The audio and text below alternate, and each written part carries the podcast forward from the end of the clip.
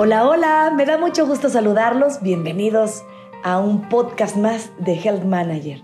Hoy platicaremos con la doctora Sofía Delgadillo. Ella es ortodoncista.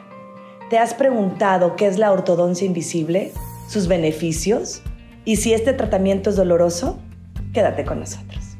Muchísimas gracias por atender a nuestro llamado y de esta manera resolver todas estas preguntas que, que muchas veces nos hacemos pero para empezar me gustaría un poquito que nos platicaras de dónde nace tu vocación por esta salud dental.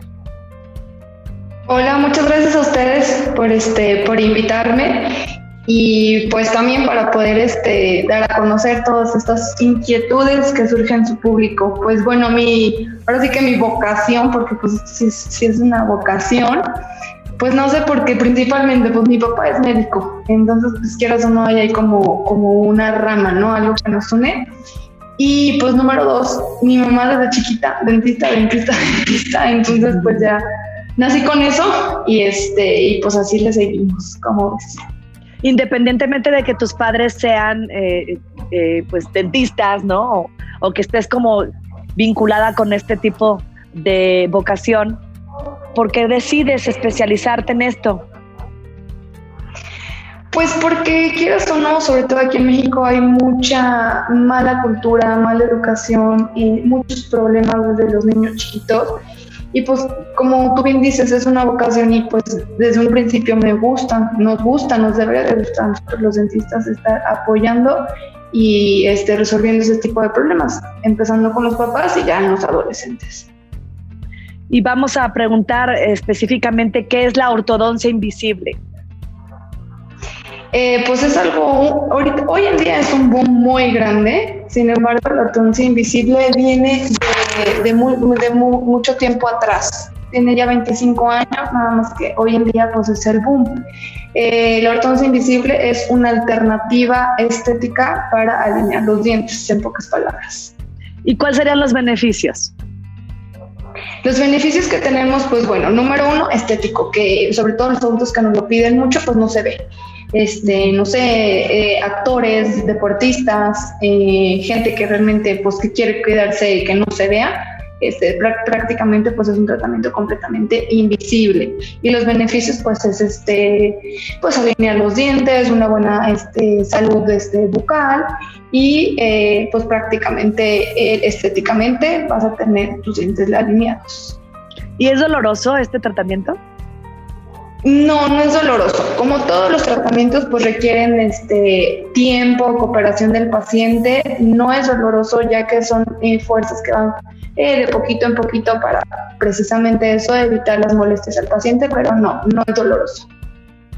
Y cuando pasa este proceso, ¿cómo me tengo que cuidar?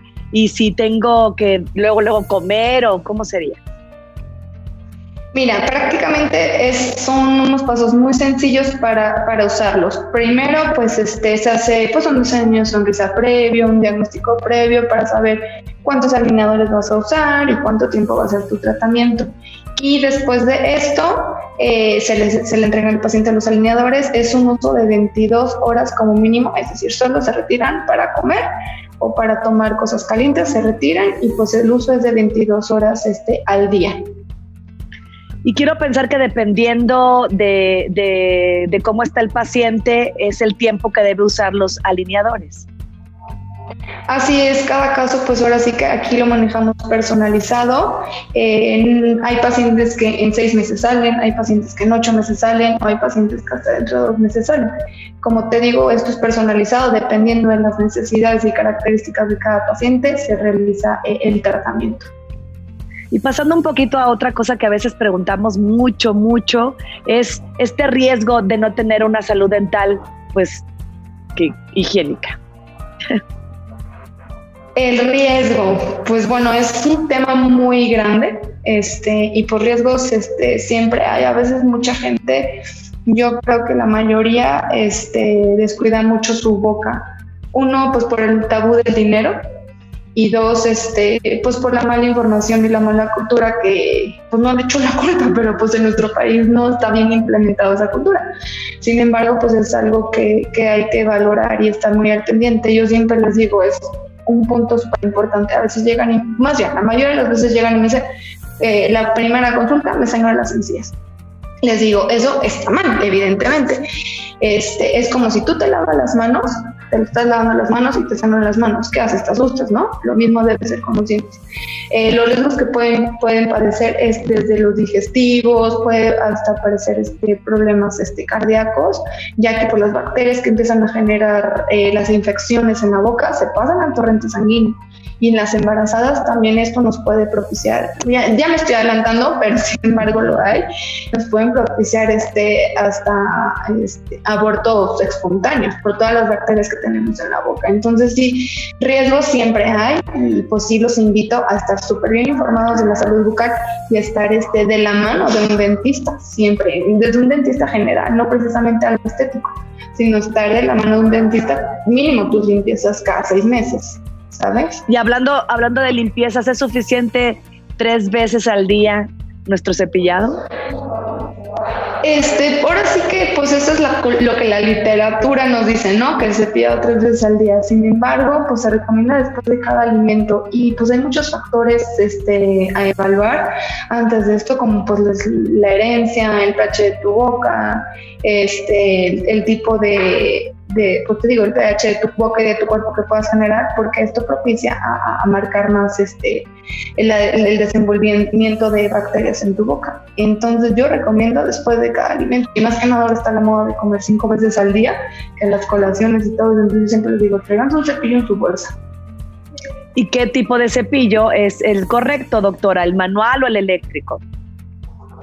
Mira, este, antes se decía que el cepillo eléctrico era solamente para personas con discapacidades. Sin embargo, hoy en día la mercadotecnia, incluyendo todas las marcas que podemos ver en el super de cepillos, han desarrollado muchos cepillos eléctricos para personas que no, que no necesariamente tienen una discapacidad y nos ayudan bastante los cepillos eléctricos, ya que pues hoy en día la vida es súper rápida, literal, te lavas los dientes cinco segundos y sales corriendo al trabajo, ¿estamos de acuerdo?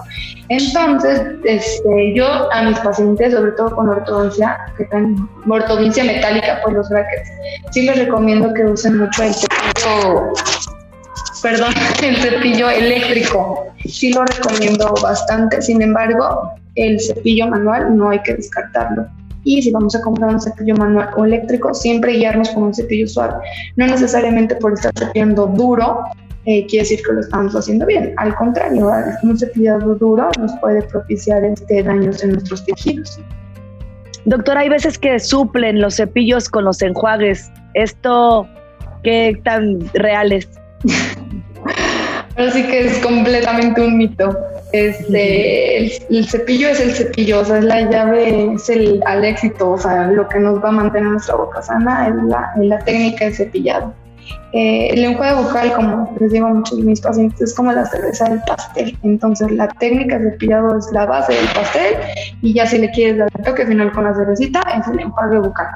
Este, y aunado a esto, les quiero recomendar que si van a usar un enjuague bucal, siempre busquen uno este, sin alcohol. Porque eh, anteriormente había marcas que se tomaban el, el enjuague bucal y hasta uh, te, te, te quemaba la boca. O sea, decías, me está refrescando, pero no todo lo contrario, nos estaba quemando la boca. ¿Por qué? Porque contenía alcohol. Entonces, lo que nosotros recomendamos es un enjuague este, cero alcohol, que de hecho ya muchas marcas este, lo están sacando por lo mismo. ¿Cuál es la diferencia entre me huele la boca mal por un mal aseo o una enfermedad del sistema digestivo? Eh, mira, viene muchas veces a la par. Eh, sin embargo, pues se requiere una valoración, obviamente, primero con el dentista y después con un gastroenterólogo. Eh, casi siempre está este, acompañado sobre todo de las amígdalas. Entonces nosotros los dentistas a la hora de revisar, obviamente pues abre la boca, ¿no? Y se ven ahí muchas veces las amígdalas este, grandotas, inflamadas, y es un, es un signo de que puede ser también este, por ahí digestivo. Y pues también este, si vienen con reflujo, son todo pacientes muchos con reflujo, este, pues sí, evidentemente es digestivo y siempre provoca daños en los dientes. O sea, el reflujo, eh, eh, hasta personas también con bulimia, este, que pues están devolviendo, eh, sí causa muchos, perdón, causa muchos problemas a, los dientes. El, ácido del, del, vómito quema este, la, la superficie de los dientes. Doctora, para finalizar, ¿cuáles son las recomendaciones que nos puede regalar, decirle al auditorio, que sean generales de una buena salud bucal? Eh, las recomendaciones ahora sí que básicas, este, precisamente pues como tú me lo, me lo, me lo preguntabas, pues el cepillado. El cepillado es la clave para todo tratamiento. De igual manera, hay pacientes que se rehabilitan, o sea, se ponen sus carillas, este, el ortodoncile, todos los tratamientos que quieras, este, caros, y lo, lo ideal para mantener tu tratamiento, pues es una buena higiene. Entonces es lo que yo siempre los invito, una buena higiene y, y desde y los papás también están este, muy pegados con los niños chiquitos porque desde casa viene ese hábito y pues visitar al dentista. Este, muchas veces está este tabú de que los dentistas son muy caros, sin embargo, lo que hace caro es el descuido, porque pues, la prevención en todos los sentidos pues siempre va a ser más barata. Entonces yo siempre los invito a la prevención, la prevención siempre nos va a salir más barata porque es el descuido no me, no, me, no me dejarán mentir, el descuido siempre, siempre en todos los ámbitos, no nada más en lo dental, sale caro. Entonces, yo los invito a eso. Muchas gracias, doctora. De verdad que fue un placer poder platicar con, contigo. Y, y bueno, tus redes sociales, tu teléfono, ¿cómo te encontramos? Estamos, este, bueno, soy la directora general de la Clínica Estudio Dental, como lo pueden ver. Estamos en, Instagram como Estudio Dental SLP, estamos en San Luis Potosí, igual en Facebook, Clínica Estudio Dental SLP. Este, nuestros teléfonos son el Conlada 444 817-4442, es el de la clínica, y también nos pueden encontrar este, por WhatsApp, es el 444-416-7970. Muchas gracias, Sofía, de verdad gracias. Muchas gracias a ustedes por la invitación. Espero verlos pronto.